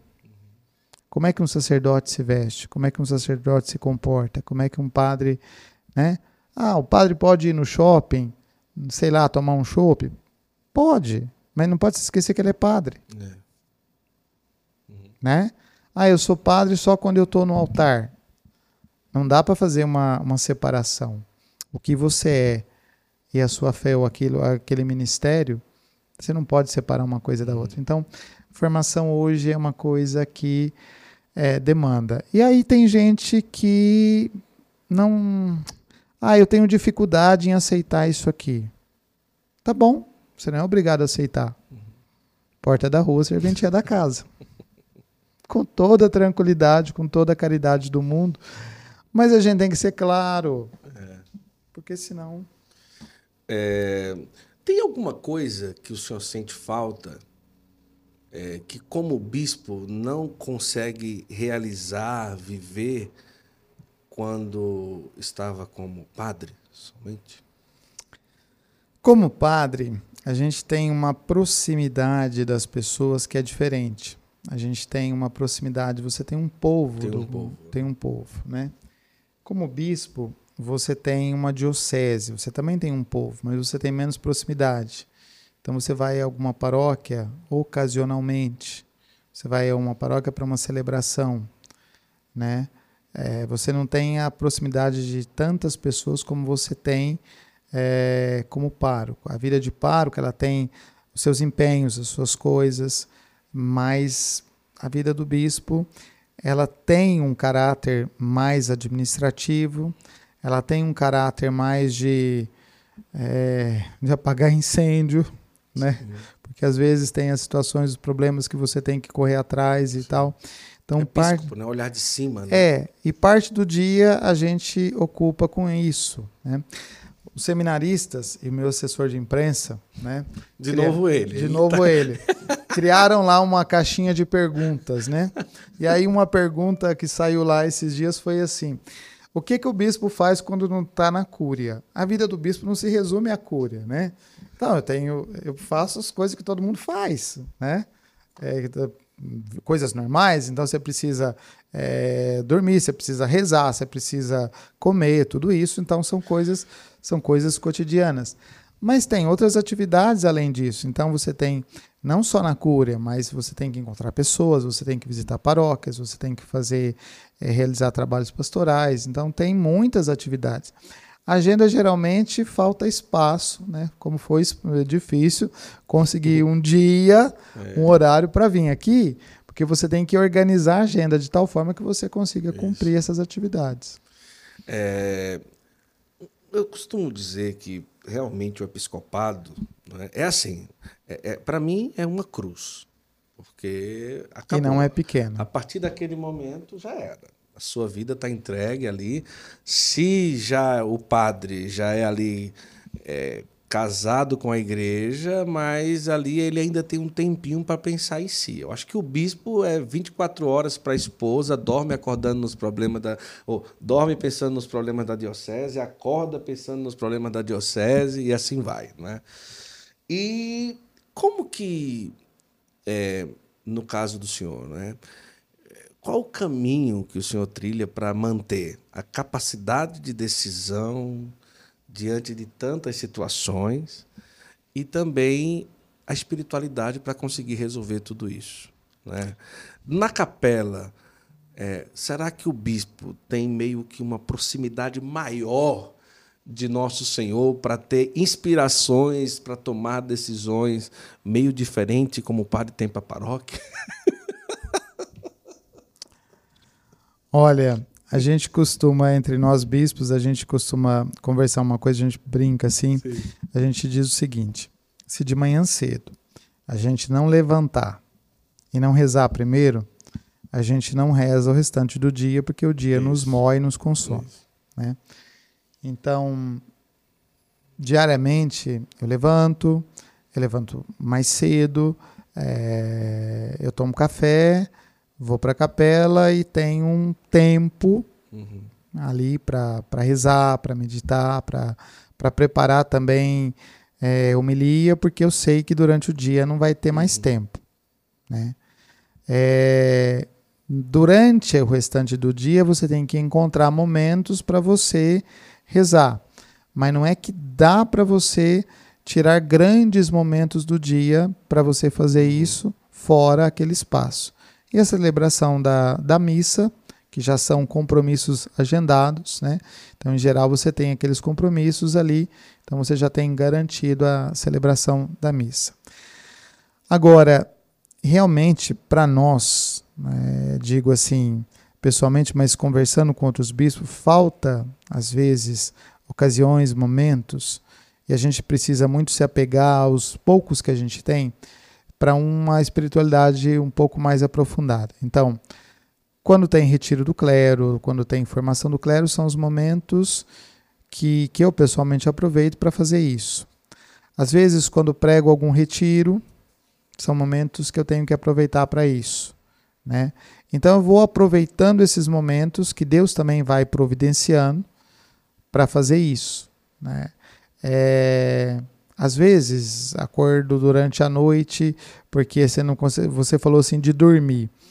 Olha, tem noites que a gente vai dormir bastante tarde, não porque você é, não porque você está fazendo coisas, mas porque a cabeça está tão uhum. Agitada com decisões e com coisas assim que você acaba perdendo sono. Né? Isso acontece. É, e aí a gente precisa controlar, precisa fazer uma atividade física, né? Porque senão não dá conta disso. Mas a espiritualidade mesmo nossa, ela se mantém na oração e na Eucaristia. É, é, porque da onde que o padre se alimenta? Ele se alimenta dessas coisas também, né? da vida de oração, da, celebração da missa, dos sacramentos que ele preside é, e tal. Para o bispo são menos disso, né? Você geralmente não faz é, batizado, casamento, é, tal. Fica restrito o quê? Crisma e missas de, de padroeiro e coisas e tal, e as missas que, que você celebra. Agora, uma, uma coisa boa é que quando a gente tem um grupo de bispos assim amigos, né? É, e eu tenho um grupo de bispos assim amigos.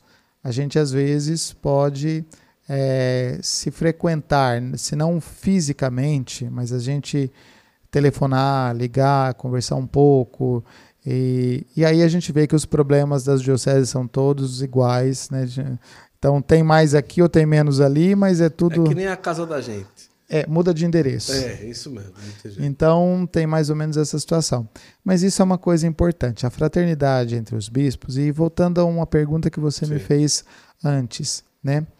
Por mais que às vezes a gente tenha pensamentos é, que são diferentes, a, a, a fraternidade, a, a, o episcopado, ele nos dá um sentido de pertença ao, ao colégio, é, episcopal de uma maneira que nós nos sentimos unidos. Mesmo quando, quando tem uma situação assim, existe uma, um pensamento que, que nos une. Então, esse encontrar-se dos bispos, esse, essa possibilidade de estar juntos também é uma coisa que ajuda bastante.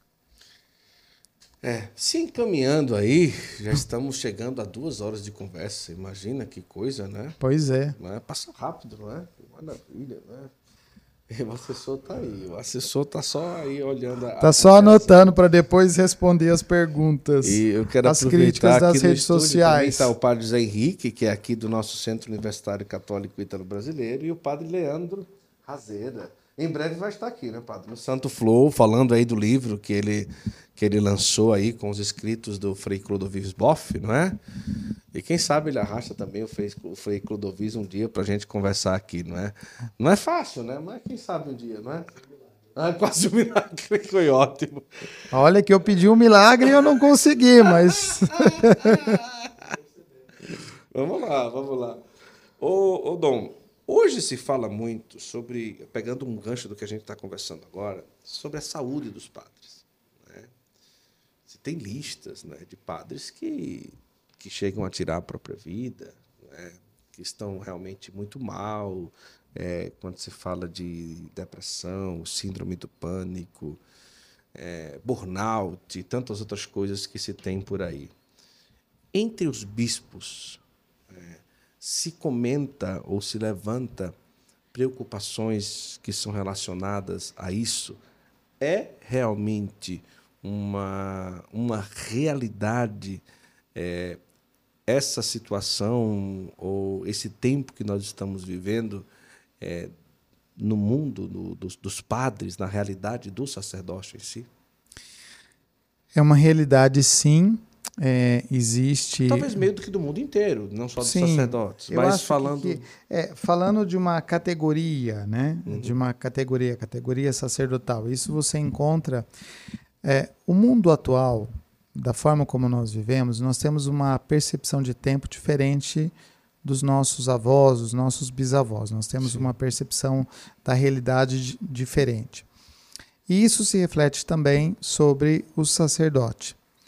Na passagem do ano 2000, eu lembro de uma pesquisa, de um livro que saiu, até foi coordenada na época, se não me engano, pelo Antoniazzi, e a pergunta era: Padre, você é feliz?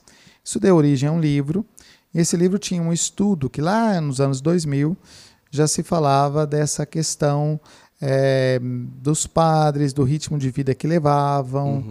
e de uma série de coisas. Uma das constatações lá era do, é, de onde vinha esta insatisfação, esta angústia de, eh, dos padres, coisa e tal. Lá já se pensava nisso. Isso tem, com o passar dos anos, né? estamos falando de 24, 25 anos atrás dessa, dessa pesquisa, é, isso foi se aprofundando, isso foi se é, tomando forma num sentido mais assim.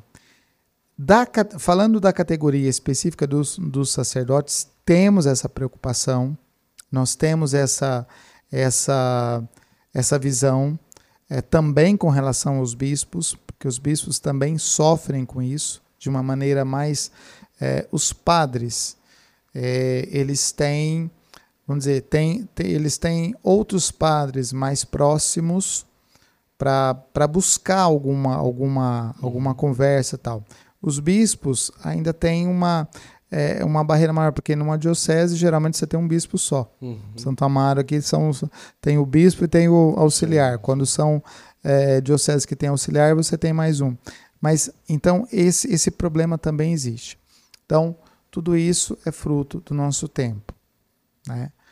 Existe uma, um cuidado, uma preocupação com a saúde? Existe. É, é, me lembro que no ano passado, na, na formação, na, no dia de preparação para a quaresma dos padres, eu disse uma coisa: o padre que não se cuida, que não cuida da sua saúde, ele está ele tá pecando de alguma forma contra o próprio ministério. Por quê?